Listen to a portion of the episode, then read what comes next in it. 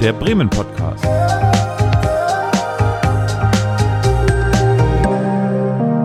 Aus dem Herzen der Hansestadt.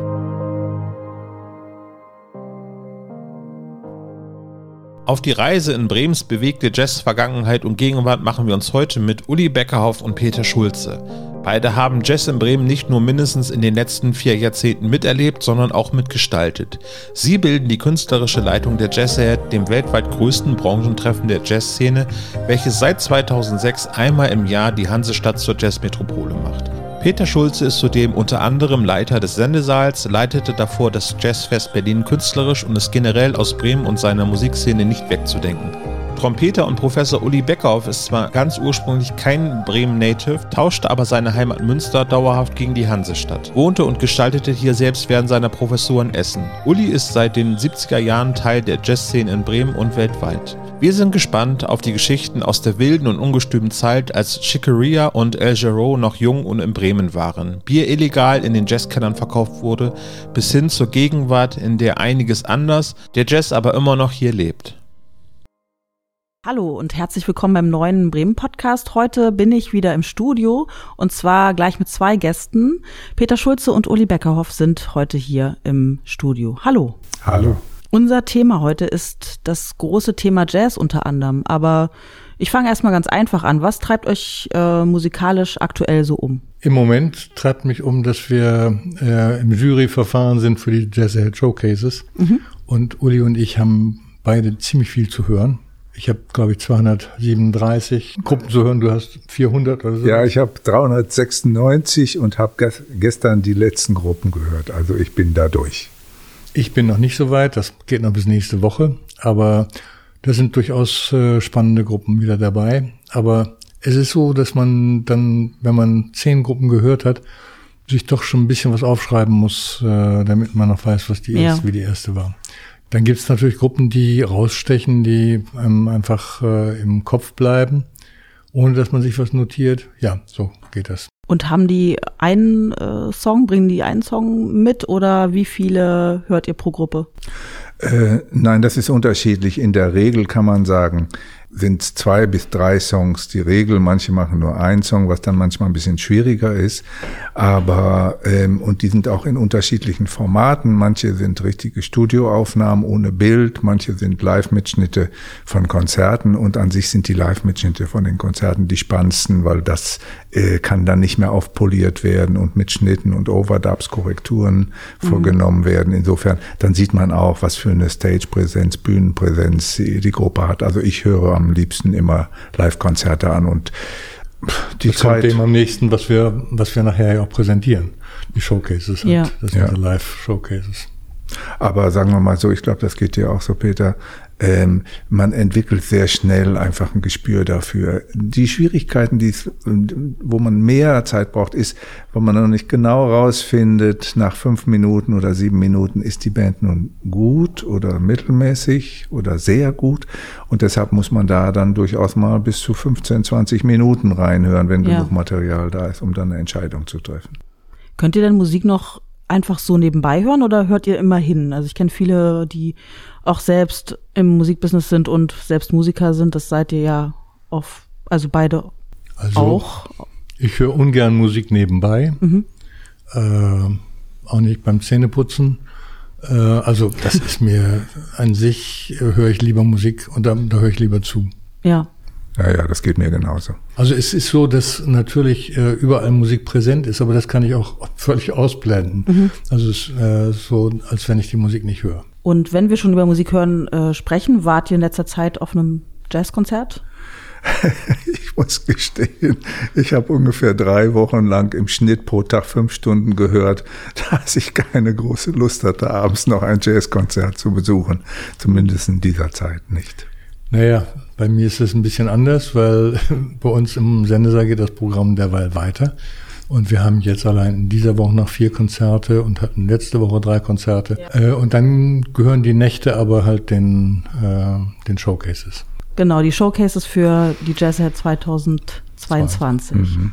Ja, wir sind ja heute da, um uns um diese Jazzstadt zu äh, kümmern. Was ist das eigentlich? Was macht da Bremen aus äh, ähm, in Sachen Jazz? Vielleicht auch, wo waren die Anfänge? Wo die, also es gibt ja so eine, ja, so historische Mythen zum Jazz in den 70er Jahren in, in Bremen und ähm, teilweise sind sie schon in Vergessenheit geraten und ja, das geht durchaus auch weiter zurück, noch äh, vor die Zeit, äh, in der Uli dann in Bremen war. Ja, ich bin. Ja. Äh, das ist in 50er, 60er Jahren gab es in Bremen halt äh, letzten Endes zwei Kreise.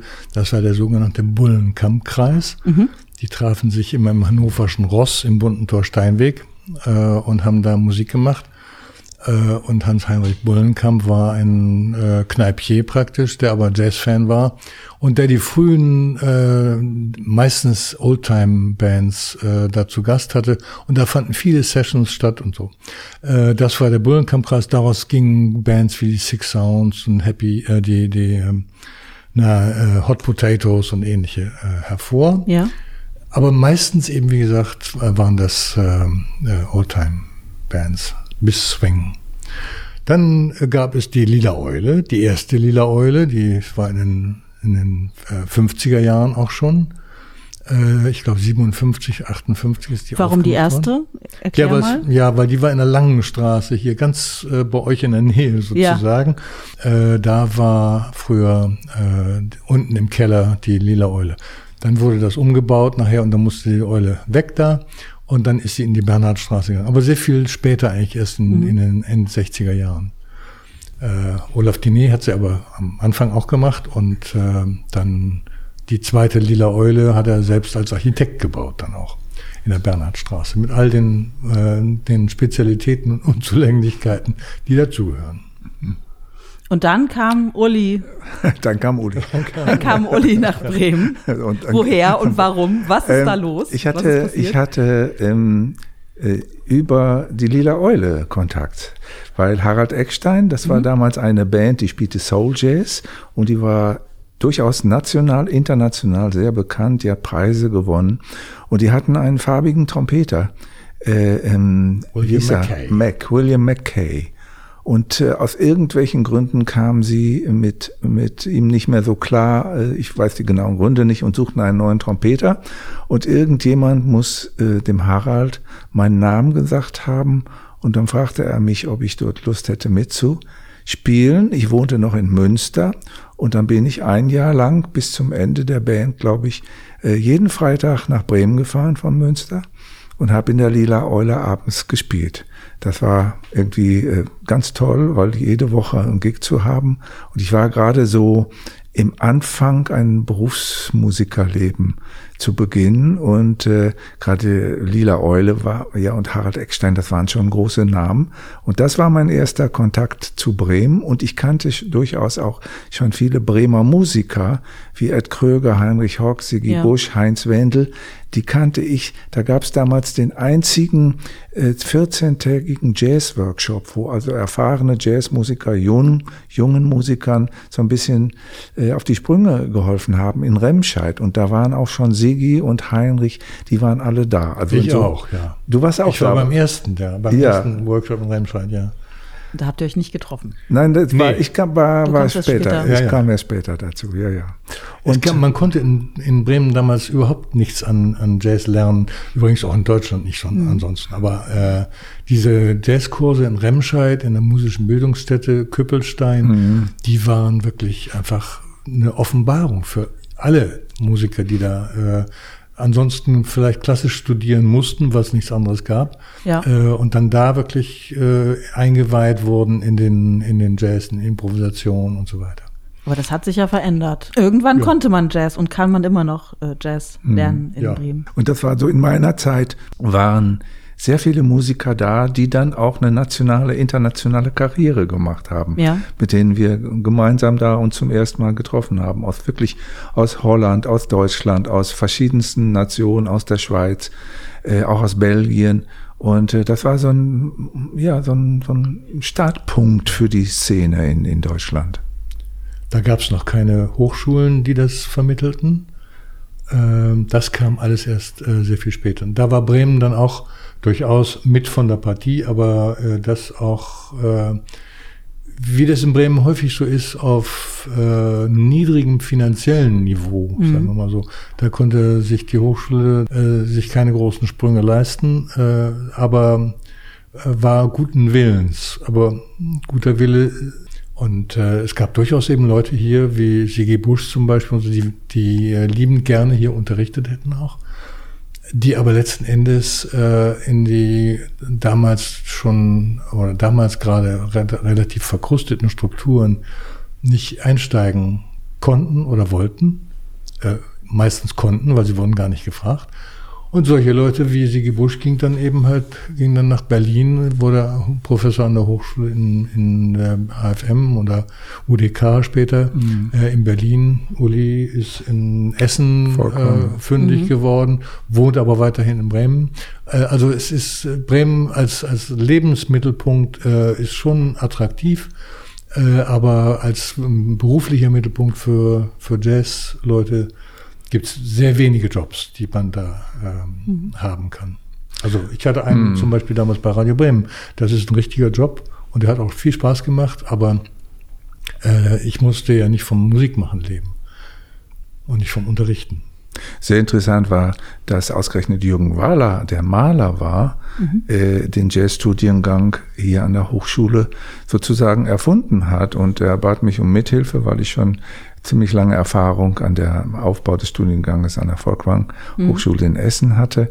Und ich habe dann ein 40, 50-seitiges Gutachten darüber geschrieben und daraufhin wurde ihm dann ermöglicht, von der Seite der Politik eine Professur einzurichten, die dann später äh, geteilt wurde und dann mit Detlef Bayer und äh, Martin Klaassen zwei Professoren hatten. Das war im Prinzip die Initiative von Jürgen Wahler und nicht mhm. von der Musikabteilung, vom bildenden Künstler eigentlich ein interdisziplinärer Ansatz, den man gut finden kann. Ja, auf auch, jeden Fall. Also, auf jeden was Fall. man sich in Jürgen Waller Geisteswissenschaften auch immer wünscht. Ja, Jürgen wenn Waller war so sicherlich sieht, derjenige, der äh, dem Jazz in Bremen in der Ho Hochschulmäßig am meisten auf die Sprünge geholfen hat, mhm. muss man schon mhm. sagen. Mhm. Im Vorgespräch haben wir viel darüber geredet, dass es auch so eine heiße Session-Zeit gab mit äh, Garagenclubs und mhm. äh, anderen Orten was gab es denn für Jazzorte oder welche gibt es dann im Vergleich dann noch? Welche haben überlebt oder welche Orte haben anders überlebt?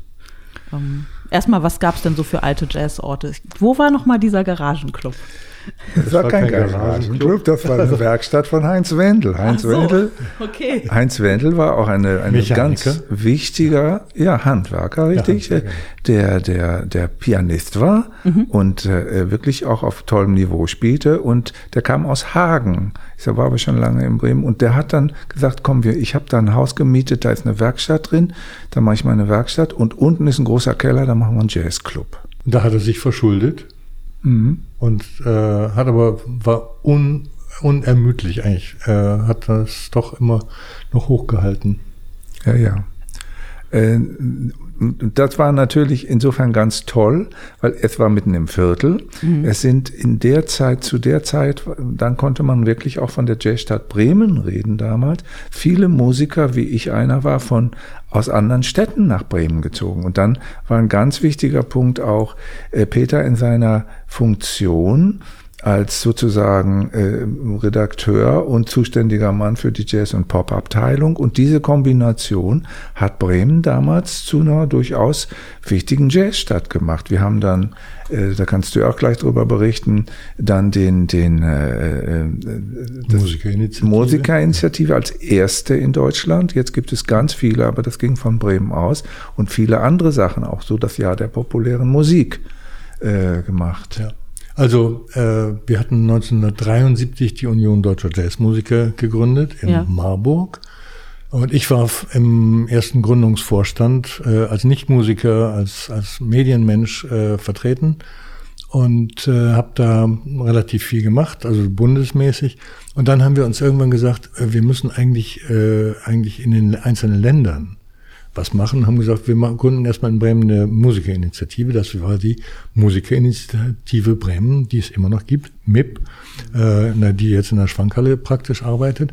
Und äh, dann haben wir da viele Konzerte gemacht und haben zugesehen, dass wir äh, die die Musiker auch wirklich vernünftig entlohnten und so weiter. Also äh, die Musikerinitiative, das war der, die erste in, in Deutschland äh, als Interessenvertretung der Jazzmusiker. Äh, das war dann praktisch ein Landesverband der UDJ, so ungefähr, und so ähnlich hat sich das dann in anderen Städten entwickelt. Wir hatten aber äh, damals zu viel zum Sterben, aber zu wenig zum Leben mit der, äh, mit der Musikerinitiative weil die Unterstützung von Seiten der Stadt war nicht besonders zuverlässig, um das mal freundlich auszudrücken. Da waren natürlich äh, Situationen in, in äh, anderen Bundesländern wie, wie äh, Nordrhein-Westfalen mit Köln zum Beispiel. Da gibt es Landesmittel und, und städtische Mittel, da, die kann man dann kann man dann zusammenfassen. Das war in Bremen ja immer eine Soße eigentlich letzten Endes. Mhm.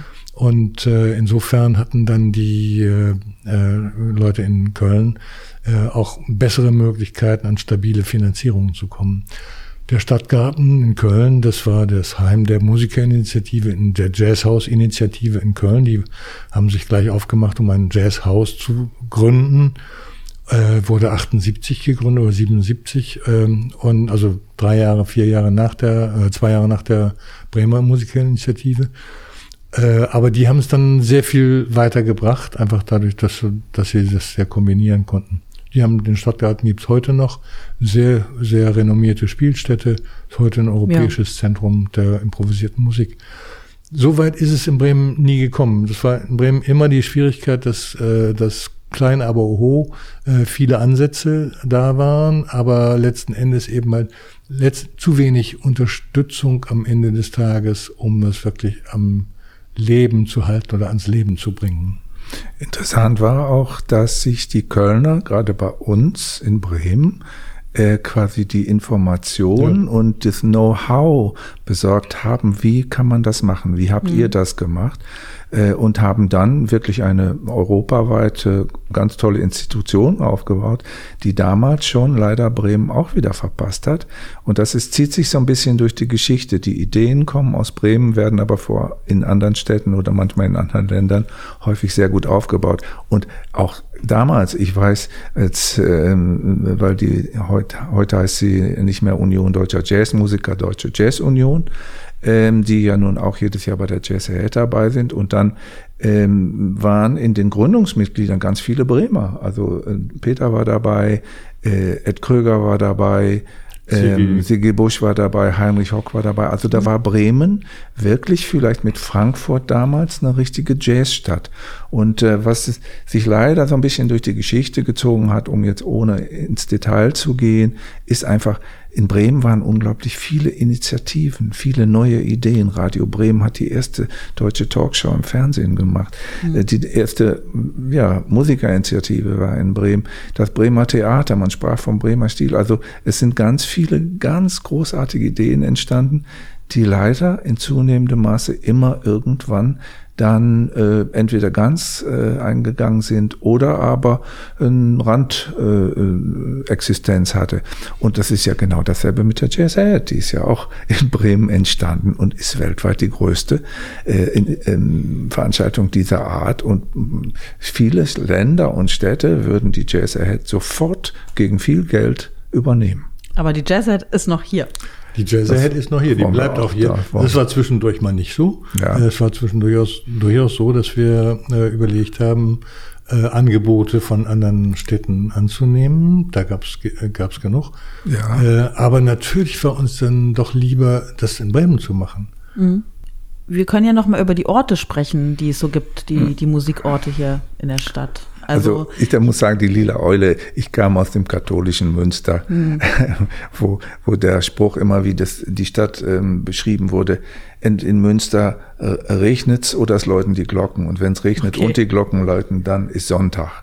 Also äh, da, war, da war der Umzug 1975 für mich nach Bremen mit meiner Frau damals also äh, wie ein, ein, äh, ein, ja. Eintritt an den Sünden. Ein, ja, und, ja. Und, und aber, ich meine, wir waren alle jung auch. Es war eine solche Erleichterung und so, also ein freies Durchatmen, wie ich es in meinem Leben in dieser Form dann nicht mehr erlebt habe. Ja. Und äh, damals war auch, das war 1975, das war eben auch die Zeit, wo viele solcher Initiativen noch nicht, sagen wir mal, dadurch ausgebremst wurden, dass unfassbar viele, viele ähm, Begleit, ähm, ja, wie soll man sagen, Regeln Mhm. eingehalten werden mussten. Ich glaube, jetzt kann man es ja sagen, der Club unten, den wir dann bei Heinz in der Werkstatt hatten, der hatte gar keine Lizenz, um Alkohol auszuschenken. Und natürlich gab es auch kein Alkohol da. Naja, gar, sagen wir mal, die 20 Kästen Bier am Abend, die dann da reinkamen, kann man dann wahrscheinlich als Alkohol. Damals hat das nicht gegolten. Nein, das war jetzt Spaß. Aber ähm, das wäre heute überhaupt nicht möglich. Da sind, wenn Radio Bremen Konzerte, ihr habt Mitschnitte damals da gemacht. Wenn, St. Pauli-Keller. ja, im St. Ja, und, und wenn, wenn, äh, äh, wenn große Konzerte war, dann kam El Jarreau, kam dann abends nach dem Konzert in den Keller rein. Jack de Jeanette kam runter und hat gejammt da. Also äh, das, Unglaublich. da waren die Welt, die wirklich große Weltstars geworden sind, waren da. Ich weiß noch, äh, war, war Bei Jan Gabarek, in, Jan Gabarek. In, als Gabarek in der Eule spielte, Eule.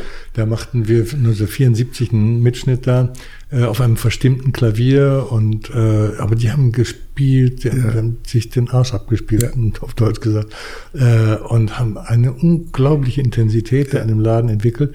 Ich erfuhr dann erst äh, Dann kam. während des während des Konzertes äh, warum das diese Intensität kriegte. Da war nämlich äh, Chick Corea, Return to Forever, die ganze Band mit Stanley Clark und Ailton Moreira und so, die waren alle, äh, alle in den Club gekommen, um die Band zu hören.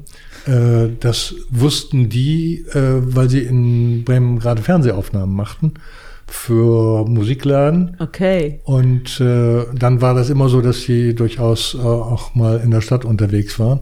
Und dann haben die die gehört da im, in der Lila Eule und da ging die Post. Ja, ja. war unglaublich. Ich habe mich dann bei Bobo Stenson entschuldigt, dass er so auf so einem verstimmten Klavier gespielt Ja. hat.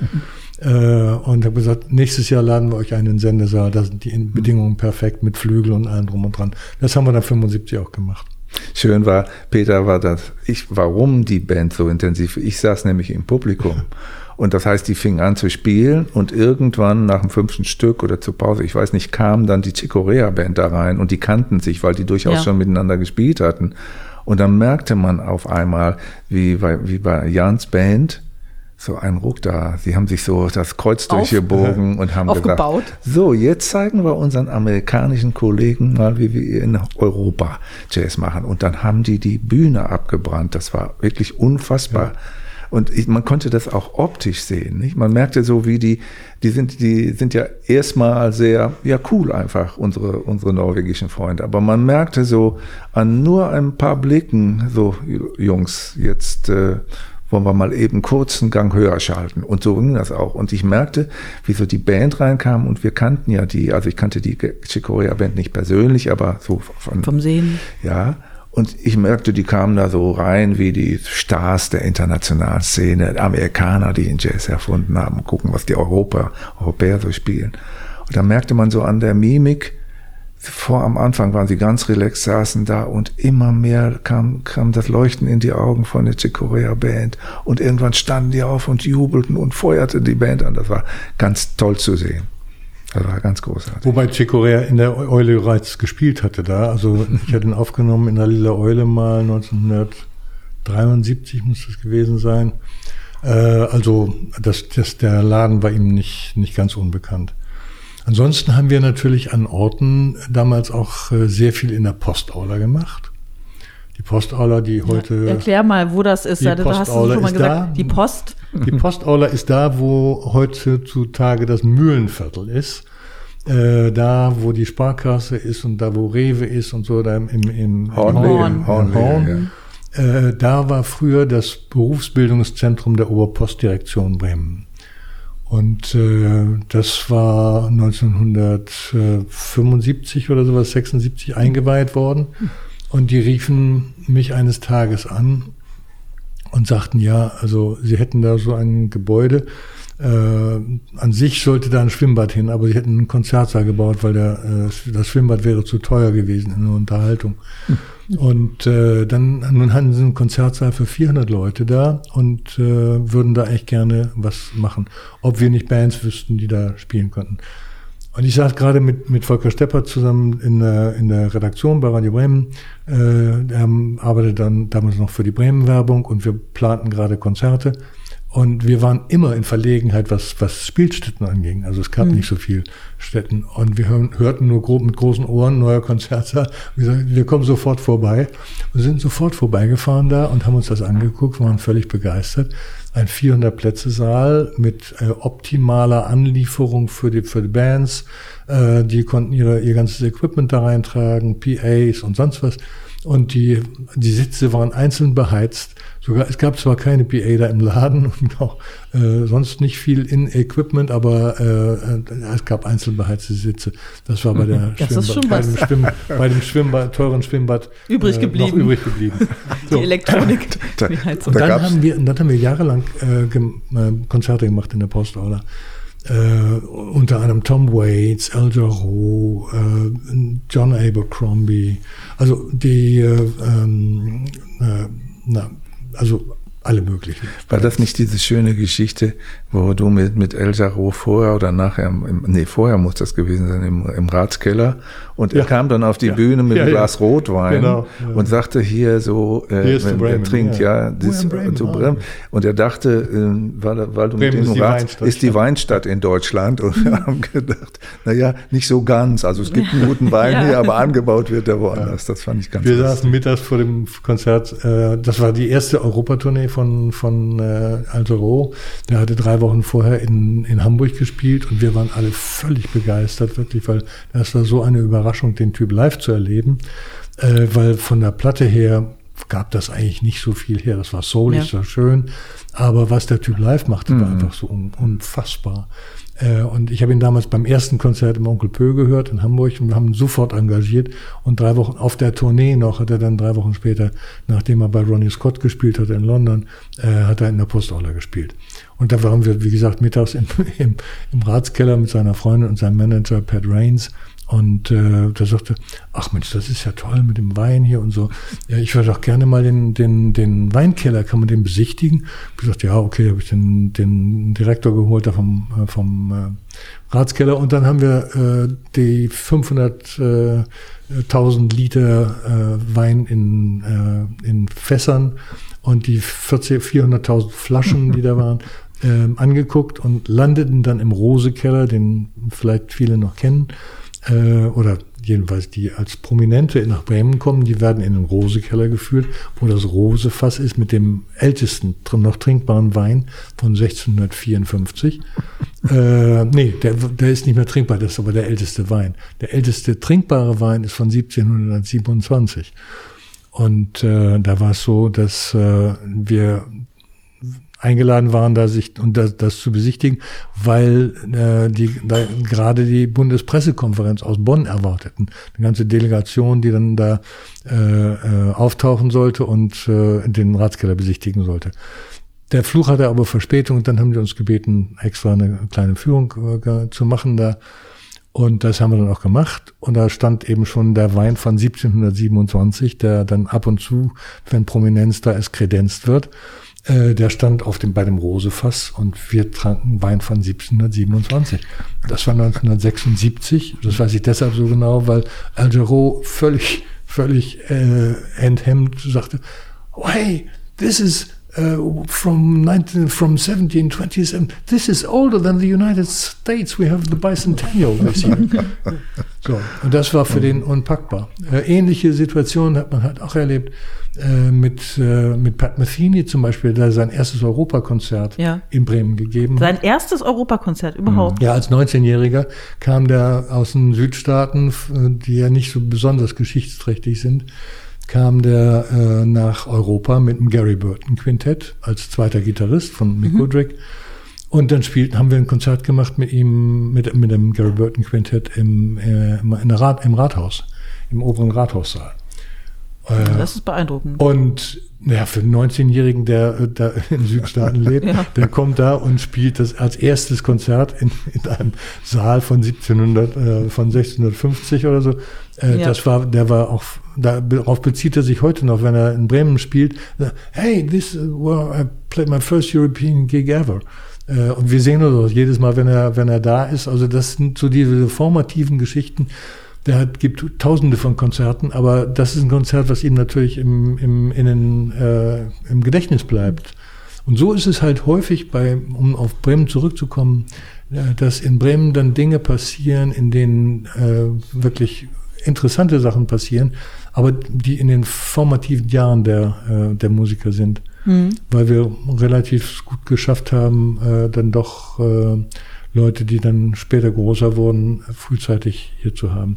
Ja, es klingt gerade so, dass wir das, äh, dass Bremen bekannt ist für so ein sehr kreatives und ähm, ja modernes Booking oder ein, ein, sagen wir, wie soll man sagen, ähm, vorausschauendes. Vorausschauendes. Ja, ja, ja, aber das war immer, äh, das war, glaube ich, auch ein Grund, weshalb auch ich unter anderem mit, mit vielen anderen deutschen Musikern auch nach Bremen gezogen sind, weil das mhm. war ein anderes Klima. Und das konnten sie schon merken, als wir zum ersten Mal dann unsere Wohnung, äh, die ich heute immer noch habe, anguckten, äh, war sofort, wir haben gesagt, wir haben einen Hund, sagt du kein Problem. Im Münster Hund, nur wenn er katholischen Glaubens war. äh, äh, sagte dann der Vermieter, jetzt haben wir ein Problem. Ich dachte, oh Gott, oh Gott, was kommt denn jetzt? Sagte er, ja, Sie müssen Miete zahlen dafür. Und ich weiß noch genau, er hat diesen unfassbaren Preis von 340 Mark. D-Mark ja, ja. genannt für 90 Quadratmeter in einem Viertel. Allerdings, da, wo man ja nicht wohnen durfte. Auf der das falschen Seite. Falsche Seite. Nicht? Das war also, das heißt also, uns wurde schon gleich gesagt, nicht von unserem Vermieter natürlich, aber so von den anderen, naja, das könnt ihr jetzt erstmal als Wohnung nehmen, aber dann kommt ihr bestimmt dann auch irgendwann auf die richtige Seite der Weser. Das war, und das hat sich ein bisschen geändert heute, kann man sagen. Das Flüsseviertel ist mit das teuerste Viertel in der Stadt geworden. Ja. Und die Miete ist immer noch 340 D-Mark. Nee, ich glaube doch nicht. Musst mal. du in D-Mark bezahlen auch. ja, ich zahle immer noch in D-Mark. ja, ähm, ja, Postaula, wie gesagt, das war, war, ein, war ein, ein äh, wichtiger Platz, glaube ich, für Konzerte, weil wir auch die einzigen waren, die da Konzerte gemacht haben. Also es war mhm. das Forum Junge Musik, was ich damals mit Volker Stepper zusammen gemacht habe. Äh, wir haben äh, zusammengeworfen. Das war immer eine, sozusagen wichtig, dass man da kooperierte, weil gemeinsam konnte man mehr, mehr Sachen schaffen als äh, alleine. Äh, und da so haben wir praktisch äh, Etats zusammengeworfen von der Bremen-Werbung, vom Kultursenator und von Radio Bremen. Wir drei haben praktisch das, äh, dieses Forum Junge Musik gegründet und haben darüber auch die, äh, die Gagen bezahlt und äh, ähm, die Konzerte veranstaltet hat. Das Konzert kostete damals drei Mark Eintritt. Wir wollten es ja auch günstig haben für die Leute, die in die Konzerte gehen wollten. Ich sehe das heute ein bisschen anders. Ich würde heute eher höherpreisig rangehen, muss ich sagen, weil ich glaube, dass zu niedrige Preise bestimmte Dinge auch entwerten. Äh, also dann, die sind dann nicht, nicht mehr so viel wert. Aber äh, damals haben wir halt eine strikte äh, Niedrigpreispolitik äh, gehabt.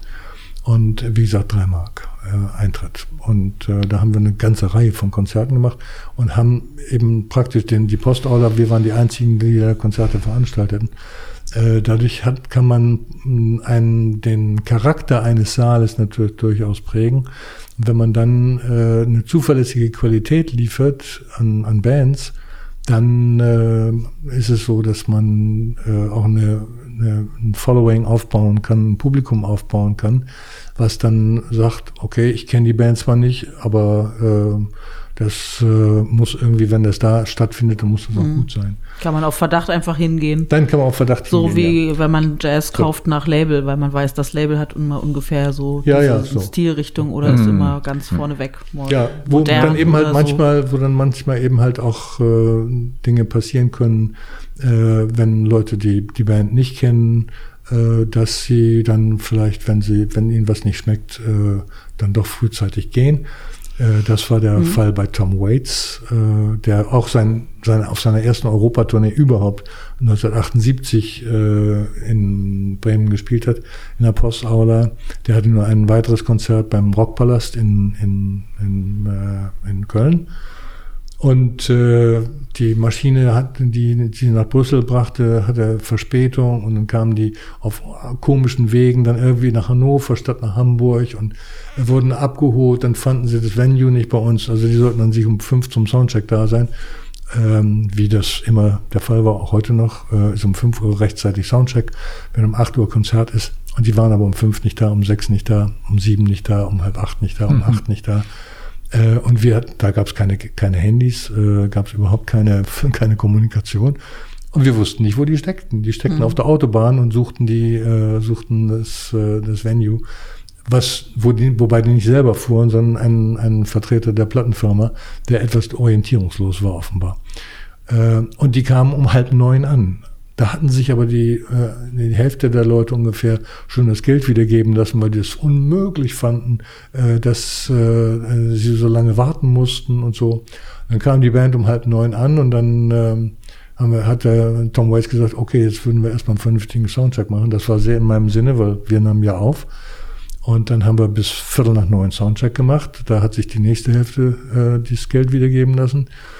Und dann äh, spielte die Band 20 Minuten und ging von der Bühne und da ließen sich die Nächsten das Geld wiedergeben.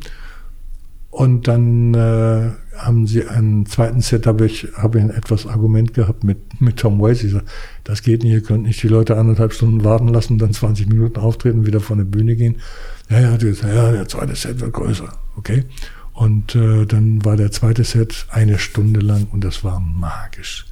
Die Leute, die da waren, äh, reden heute noch davon, wie ich auch. Ja. Äh, und da waren nur 80 Leute drin. Und äh, das war einfach ein unglaublicher Set. Es hatte eine solche dichte Atmosphäre und äh, ja, war ein tolles Konzert. Also für mich klingt es auch ein bisschen so, dass dieses ähm, ja geografisch eigentlich kein, keine Konzentration äh, aufs Viertel war, Jazz. Nicht unbedingt zwingend. Also dass die Menschen ja. da schon äh, auch offen waren. In Walle, Walle war auch. Ja, genau. ähm, da hat die, die Musikerinitiative auch einen eigenen Club aufgemacht, wo auch Radio Bremen mitspielt, wo auch große internationale, sowie lokale, regionale, nationale Bands. Es war immer äh, eine, eine Situation, wo immer neue, dann kam das Studio auf den Höfen, ja. äh, was ein ganz toller Konzert, wo äh, ein Joe Henderson gespielt hat. Also die okay, großen wow. Stars ja. der, der, der, der Jazzszene äh, da waren. Und das war natürlich für uns insofern auch gut, weil äh, wir ja auch von der Bremer Szene, also äh, damals auch Ed und Siggy Bush und ich mit anderen unterschiedlichen Bands, auch internationalen Bands schon gespielt haben. Und so lernte man sich kennen oder man kannte sich von den Festivals auch. Äh, das waren wirklich ein toller Austausch. Und ich meine mit jemandem wie Joe Henderson, der leider schon gestorben ist, dann nach dem, nach dem äh, Set, nach den beiden Sets, zwei Stunden an der Hotelbar, beziehungsweise an einer, an einer Bar damals, noch zu diskutieren. Und er fragte mich, was ich mache, ja auch Musiker. Und dann kam er ins Gespräch. Äh, das war ganz hautnah. Und ich meine, ähm, das ist ja das, was eine gute Clubszene ausmacht, was eben in den Konzerthallen nicht mehr passiert. Also wenn Sie ein Konzert in der Glocke haben und dann spielt da eine Band, dann wird das Publikum die Band außer bei dem Unterschreiben der CDs oder so vorne im Foyer, die nie wieder zu Gesicht kriegen. Und die gute Clubszene ist ja dadurch, dass man wirklich Kontakt hat und auch da, auch die internationalen Festivals, ich erinnere mich daran, äh, unser erster großer Auftritt war bei den Berliner Jazztagen 1975 und das war es war wie eine Heiligsprechung für, für deutsche Jazzmusiker da zu spielen. Da lernte man da und da blieben auch die Bands und Musiker alle länger da. Und die internationalen ähm, ähm, ähm Verbindungen, die sich dann auch in, herstellte in, in den Bands, die sind da entstanden. Und heute ist das natürlich, das Tourneeleben ist ganz anders geplant. Die amerikanischen Bands, die sind damals drei Monate in Europa geblieben im Sommer. Die sind heute froh, wenn sie noch 14 Tage mit zehn Konzerten zusammenkriegen. Also es hat sich auch da sehr verändert. Es ist auf der einen Seite sehr viel professioneller geworden, das muss man schon sagen. Aber es ist auch nicht mehr so vorhanden, dass man einfach zwei, drei äh, Tage in einem Ort bleibt und dann Dave Liebman, weiß ich noch, der, der war damals in Münster gespielt, als ich noch da wohnte, da habe ich ihn kennengelernt. Und dann haben wir drei Abende zusammen gesessen und er hat mir, er hatte damals schon bei Miles Davis gespielt in der Band und hat mir erzählt, wie das war. Das ist ein Austausch gewesen, der heute so nicht mehr, nicht mehr stattfindet aufgrund der Plätze. Und mhm. eins muss man ja sagen, der Jazz ist ja nun eine total anerkannte, auch von der Gesellschaft anerkannte Musikform ge, äh, äh geworden, denn ich meine, es gäbe sonst keine 18 Musikhochschulen in Deutschland und eine davon in Bremen, die da ein, ein Vollstudium mit dem Thema Jazz machen.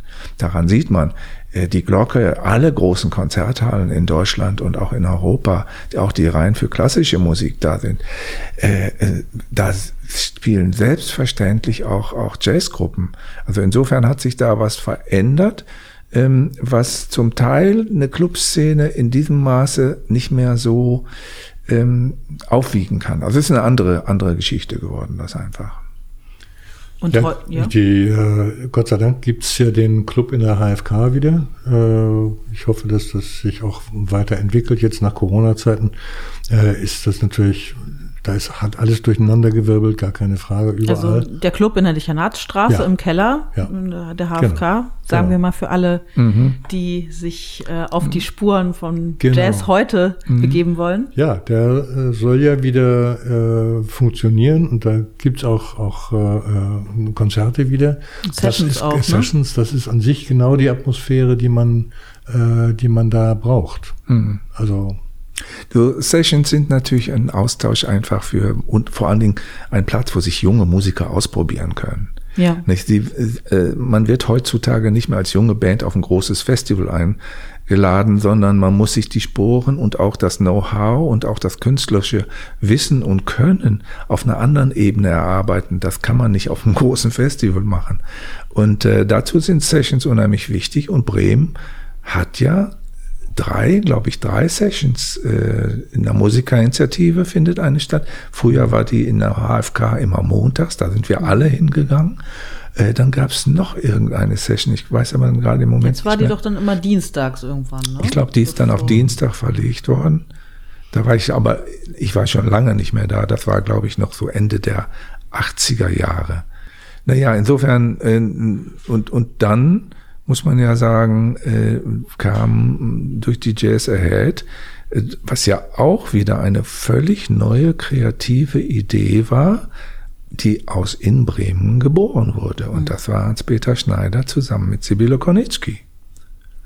Und äh, dass dieses Ding dermaßen äh, wichtig für die weltweite Jazzszene werden konnte, haben wir im Traum nicht dran gedacht. Ja. Also wir haben gedacht, wenn man das zwei Jahre durchhält, äh, dann, dann ist es schon toll. Und ähm, ich glaube, es gab auch äh, Verabredungen innerhalb der Messe, aber da kennen Peter und ich uns nicht so mit aus, wo gesagt wurde, also nach einer bestimmten Jahreszahl muss ich das Ding selber tragen, mhm. sonst, sonst wird es nicht weitergemacht. Und dass, äh, dass das sich in den 16 Jahren mittlerweile dermaßen zum, zum Welttreffpunkt.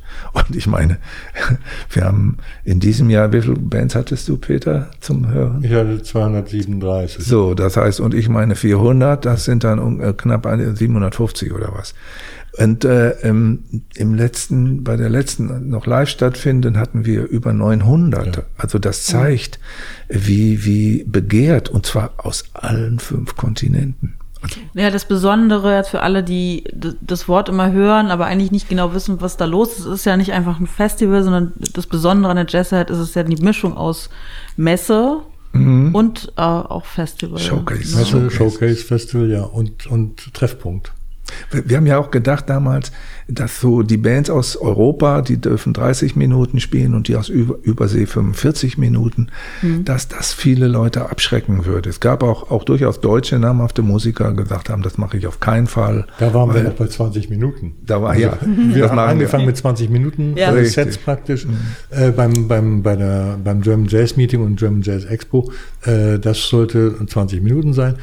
Da gab es lange Debatten drüber, mhm. äh, aber ich habe immer gesagt, weil ich eben halt auch eher ein professioneller Hörer bin als, äh, als Radiomensch, äh, da hört man in Dinge rein, kann relativ schnell beurteilen, äh, ist da was dran oder ist da nichts dran. Und ähm, insofern, wenn ich, mich eine Band nach 20 Minuten nicht interessiert, dann interessiert es mich auch nicht nach 40 Minuten. Das, wenn eine Band nicht in der Lage ist, das so weit zu kondensieren, dass sie äh, in 20 Minuten was erzählen, zu erzählen haben, dann tut's mir leid. Das, äh, aber man hat auf diese Art und Weise halt eine relativ große Zahl von Bands im relativ kurzen Zeitraum hören können. Das ist, äh, das ist das, äh, die Idee dabei gewesen damals bei den Showcases. Äh, und mittlerweile sind wir da gnädiger. Wir lassen doch 30 Minuten äh, spielen auch die deutschen Bands und äh, die in der international, also die Overseas Nights äh, 45, weil die haben die längste Anreise, die sollen nicht für eine halbe Stunde aus Brasilien kommen. Irgendwie. Was wir aber hatten. Ich meine, das, äh, eine Band wie Fatso zum Beispiel, die äh, war aus Kolumbien gekommen für das eine Konzert, diesen einen Showcase. Das hat sich für die aber total gelohnt, weil die sind von der vom Fleck weg sozusagen auf 17 internationale Festivals weltweit äh, engagiert worden. Ja, genau, das ist das Besondere, dass eben ja. diese Plattenlabels und alle Festival-Booker, Menschen und so da weiter, sind, ja. Ja, dass die alle da sind. Und das ist ja auch wirklich so. Das ist ja, nicht irgendwie so eine nee, Geschichte, dass man sich das ausdenkt, sondern ähm, das ist tatsächlich so.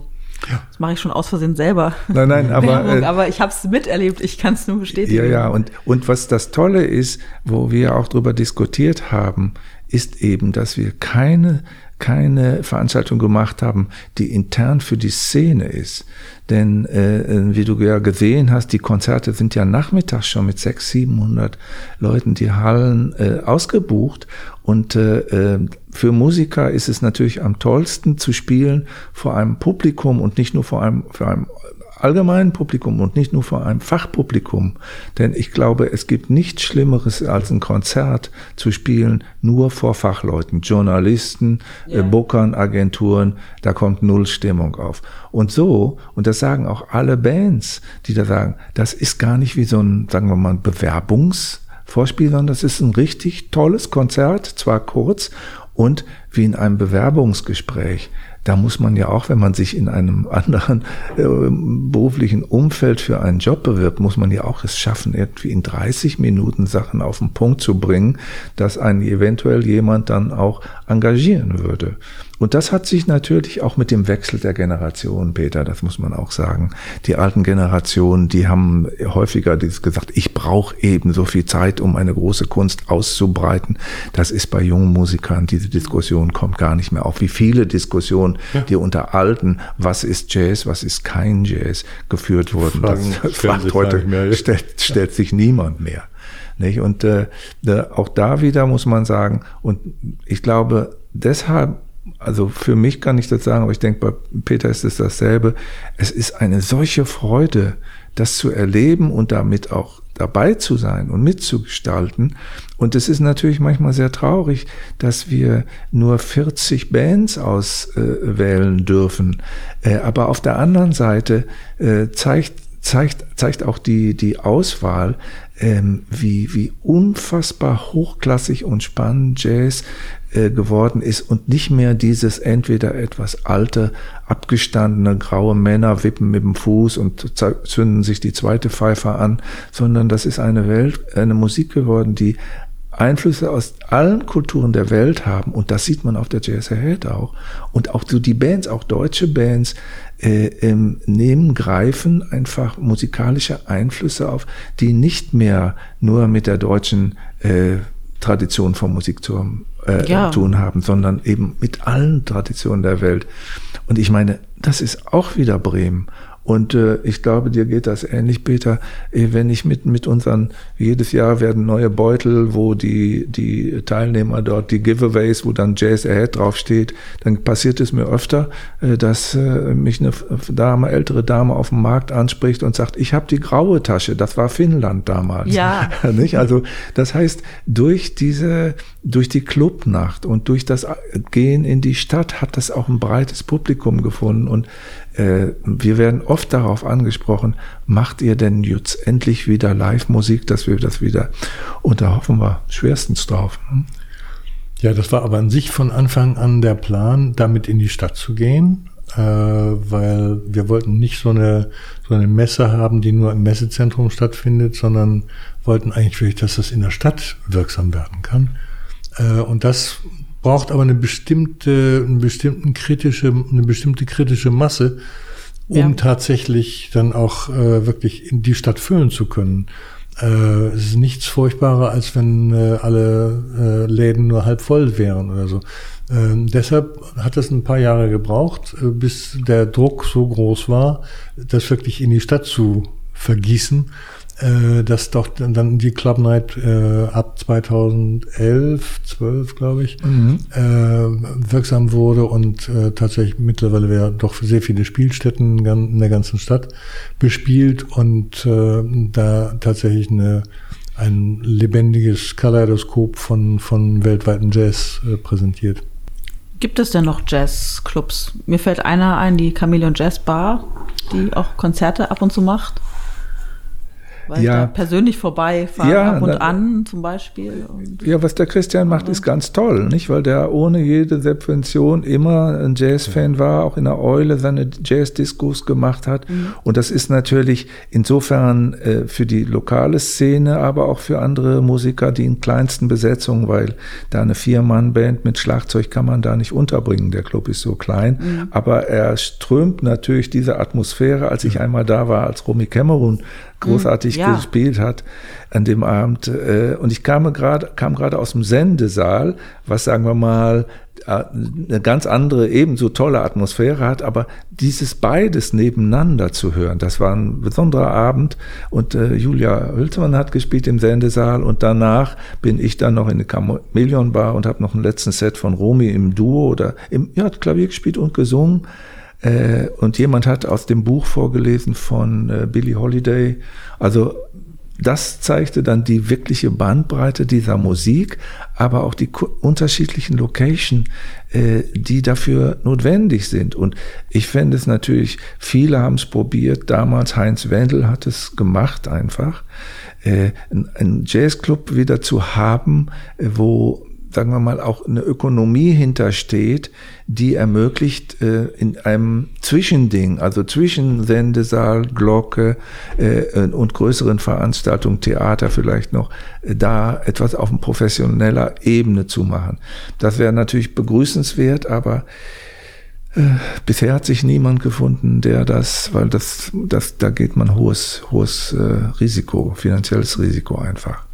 Weil was man ja sieht im Publikum, ist, dass das Publikum ist nicht alt, äh, sondern das Publikum ist unheimlich gemischt.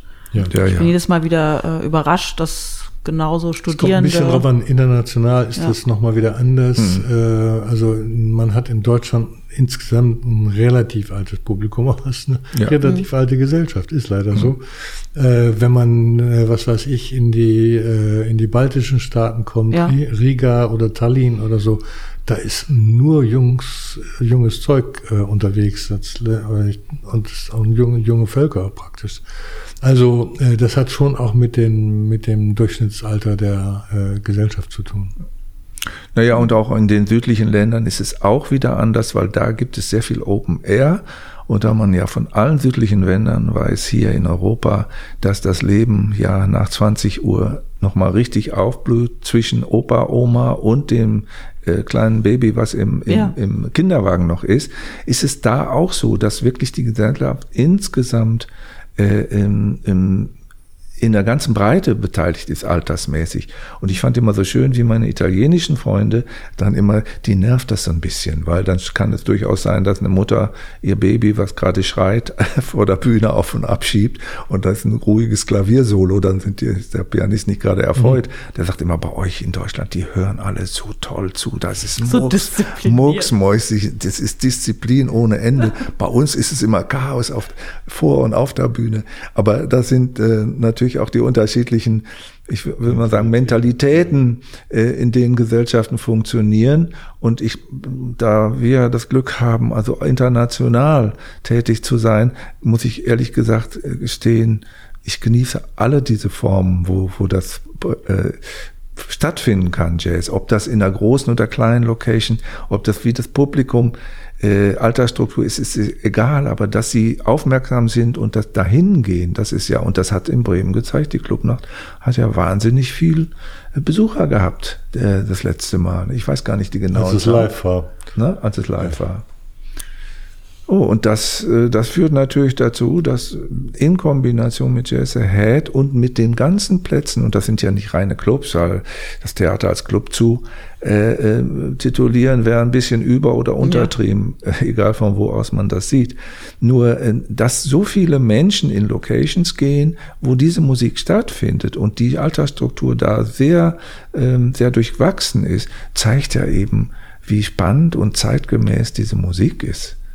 Und ich meine, der Ran auf die Studiengänge in, in deutschen Musikhochschulen ist also bis vor Corona unglaublich groß. Bei uns in Essen haben wir zum Teil 500, äh, 600 Bewerbungen gehabt für zehn Plätze oder manch, manchmal nur acht Plätze. Das mhm. zeigt also, da ist, äh, eine, da ist ein großes Bedürfnis da, das auch berufsmäßig ausüben äh, zu wollen. Und die Ausbildung findet ja in den Hochschulen insofern dann ihren Widerhall, weil das Gebiet, auf dem Jazzmusiker arbeiten können, ja so viel breiter ist, als das die meisten klassischen Musiker können.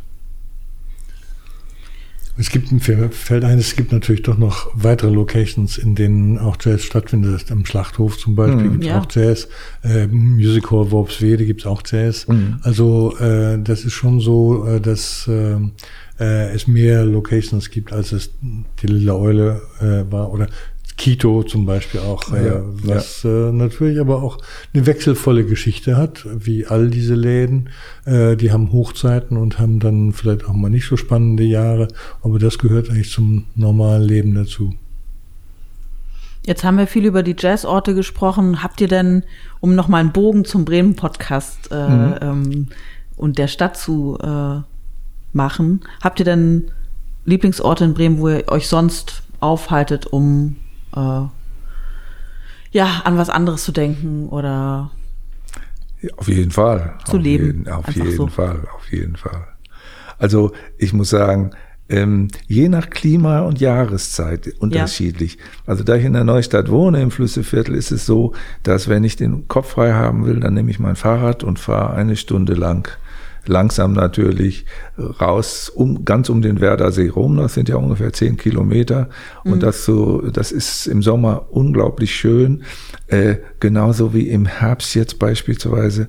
Auch das ist wieder, da wohnen wir auch wieder nah dran, äh, unten an der Schlachte, wie man das ausgebaut hat. Nicht? Dann, wenn dann noch die Sonne geschienen hat, dann kriegt ja. man auch im, im Oktober kriegte man noch richtig schön und konnte sich auf eine Bank hinsetzen. Also ähm, ich muss sagen, ich als Zugereister finde, finde, dass Bremen eine unfassbar schöne Stadt ist mit ganz viel Grün. Also von einer Großstadt, die so viel Grün hat in Deutschland, kenne ich nicht. Die meisten kenne ich. Aber ähm, die Lebensqualität finde ich unglaublich hoch. Äh, ähm, ich mag die Mentalität der Bremer auch die, was, was war der Spruch? Ein Sack Salz muss man mit denen essen, um damit äh, klarzukommen. Gab es ja, da noch mal irgend, irgend sowas?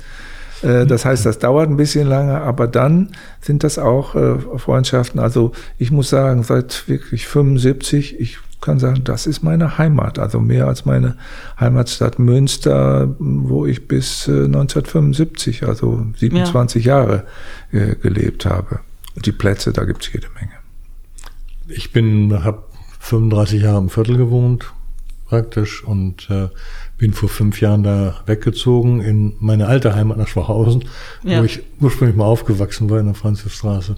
Und äh, ich muss sagen, ich genieße die, die Nähe zum Bürgerpark unglaublich. Ja. Das ist, wir wohnen in der Nähe vom Bürgerpark, das ist fast wie der Vorgarten von uns. Das, das, man muss den nicht mal selber pflegen, der wird noch gepflegt dafür. Das ist toll, das ist äh, unpackbar, wunderschön, mhm. äh, kann man also wirklich genießen.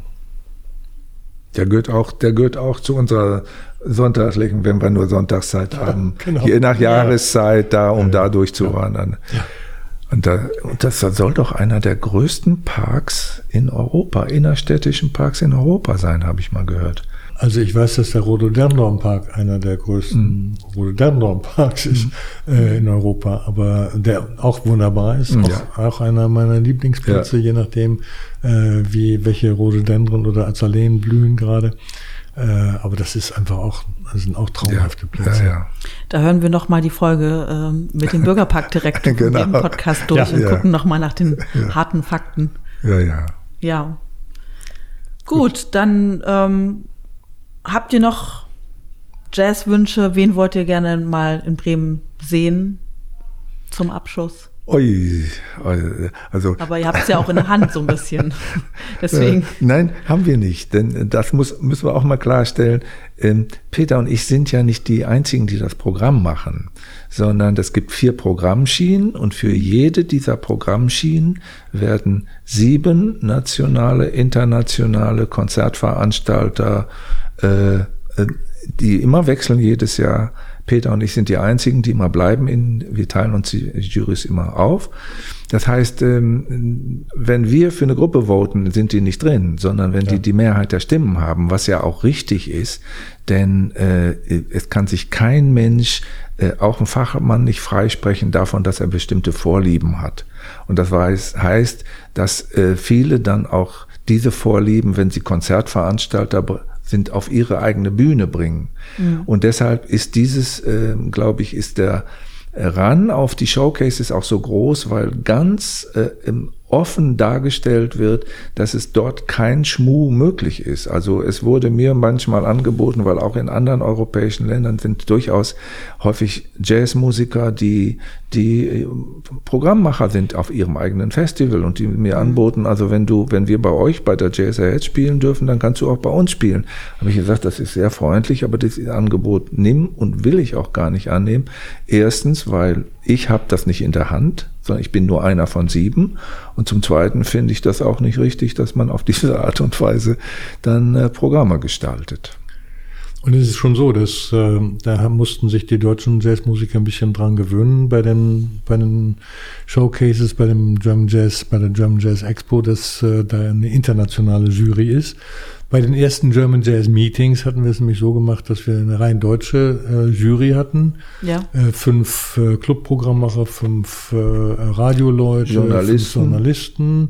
Das war's. Ähm, und die sollten dann die, die, äh, die Bands auswählen und äh, es musste niemand sich bewerben. Wir sind dann aber dazu übergegangen, es zu machen wie bei den anderen Modulen auch, nämlich bei der Overseas Night oder European Jazz Meeting, äh, dass äh, Leute sich bewerben müssen. Das war für die deutschen Bands erstmal ein relativer Schock, dass sie sich beim eigenen Showcase sozusagen bewerben müssen, dass sie nicht gerufen werden. Aber es war, hat sich einfach als völlig richtig herausgestellt, äh, als, als Praxis, dass man halt äh, äh die Leute, die ja äh, den Export betreiben sollen, also die internationalen Festivaldirektoren, die deutschen Bands auf die auf ihre Festivals buchen sollen, die müssen das ja hören und denen muss es ja gefallen. Der interessiert nicht so sehr, ob ein deutscher Journalist jetzt eine Band ganz toll findet und eine heiße Empfehlung hat, die aber international niemanden interessiert. Und äh, insofern ist, äh, ist halt diese, diese Praxis hat sich durchgesetzt, auch, auch letzten Endes bei, den, bei, dem, bei der German Jazz Expo ähm, weil sie einfach äh, eine so viel ähm, größere Ausbeute für die internationale Verwertung mhm. von Bands äh, beinhaltet. Und es ist auch äh, die Art und Weise, wie wir es dann schlussendlich äh, gestaltet haben, ist viel fairer.